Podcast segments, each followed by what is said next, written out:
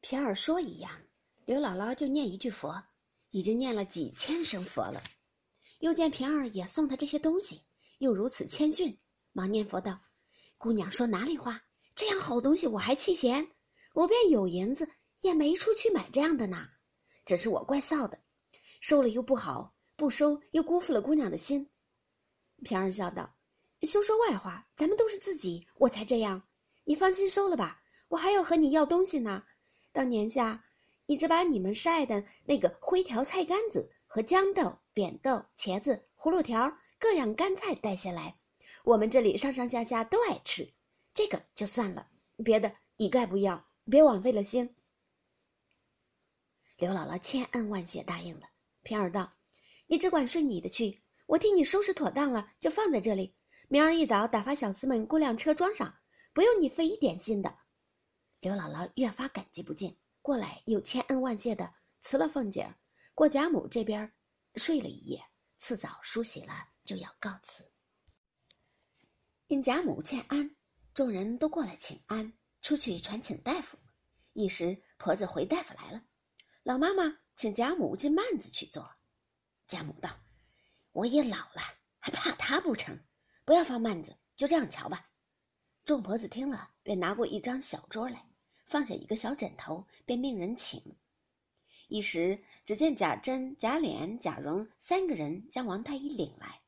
王太医不敢走甬路，只走旁街，跟着贾珍到了街机上。早有两个婆子在两边打起帘子，两个婆子在前倒引进去。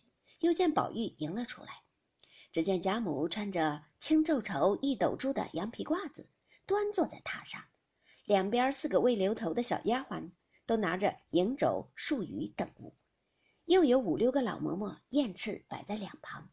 碧纱橱后隐隐约约有许多穿红着绿、戴宝簪珠的人。王太医便不敢抬头，忙上来请了安。贾母见他穿着六品服色，便知是御医了，也便含笑问：“供奉好。”又问贾珍：“这位供奉贵姓？”贾珍等忙回。姓王，贾母道：“当日太医院正堂王君孝，好脉系。”王太医忙躬身低头，含笑回说：“那是晚晚生家叔祖。”贾母听了，笑道：“原来这样，也是世交了。”一面说，一面慢慢的伸手放在小枕上。老嬷嬷端着一张小物，连忙放在小桌前，略偏解。王太医便屈一膝坐下，歪着头枕了半日。又枕了那只手，忙欠身低头退出。贾母笑说：“劳动了，珍儿让出去，好生看茶。”贾珍、贾琏等忙答了几个是，复领王太医出到外书房中。王太医说：“太夫人并无别症，偶感一点风凉，究竟不用吃药，不过略清淡些，暖着一点就好了。如今写个方子在这里。”若老人家爱吃，便按方煎一剂吃；若懒得吃，也就罢了。说着，吃过茶，写了方子，刚要告辞，只见奶子抱了大姐儿出来，笑说：“王老爷也瞧瞧我们。”王太医听说，忙起身，就奶子怀中，左手托着大姐儿的手，右手枕了一枕，又摸了一摸头，又叫伸出舌头来瞧瞧。笑道：“我说姐儿又骂我了。”只是要清清静静的饿两顿就好了，不必吃煎药。我送丸药来，临睡时用姜汤研开，吃下去就是了。说毕，作辞而去。贾珍等拿了药方来，回明贾母缘故，将药方放在桌上，出去，不在话下。这里王夫人和李纨、凤姐儿、宝钗姊妹等见大夫出去，方从厨后出来。王夫人略坐一坐，也回房去了。刘姥姥见无事，方上来和贾母告辞。贾母说：“闲了再来。”又命鸳鸯来，好生打发刘姥姥出去。我身上不好，不能送你。刘姥姥道了谢，又作辞，方同鸳鸯出来。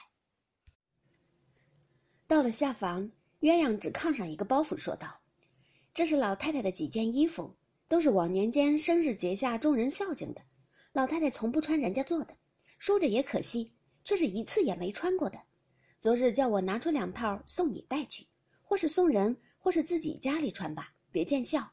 这盒子里是你要的面果子，这包子里是你前儿说的药，梅花点舌丹也有，紫金锭也有，活络丹也有，催生保命丹也有，每一样是一张方子包着，总包在里头了。这是两个荷包，带着玩吧。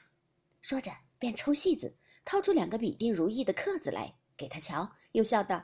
荷包拿去，这个留下给我吧。刘姥姥已喜出望外，早又念了几千声佛。听鸳鸯如此说，便说道：“姑娘只管留下吧。”鸳鸯见他信以为真，仍与他装上，笑道：“哄你玩呢，我有好些呢，留着年下给小孩子们玩吧。”说着，只见一个小丫头拿了个成窑盅子来，递与刘姥姥：“这是宝儿爷给你的。”刘姥姥道：“这是哪里说起？”我哪一世修了来的？如今这样，说着便接了过来。鸳鸯道：“前儿我叫你洗澡换的衣裳是我的，你不弃嫌，我还有几件也送你吧。”刘姥姥又忙道谢。鸳鸯果然又拿出两件来与他包好。刘姥姥又要到园中辞谢宝玉和众姊妹、王夫人等去。鸳鸯道：“不用去了，他们这会子也不见人回来我替你说吧，闲了再来。”又命了一个老婆子，吩咐他，二门上叫两个小厮来，帮着姥姥拿了东西送出去。婆子答应了，又和刘姥姥到了凤姐那边，一并拿了东西，在角门上命小厮们搬了出去，只送刘姥姥上车去了，不在话下。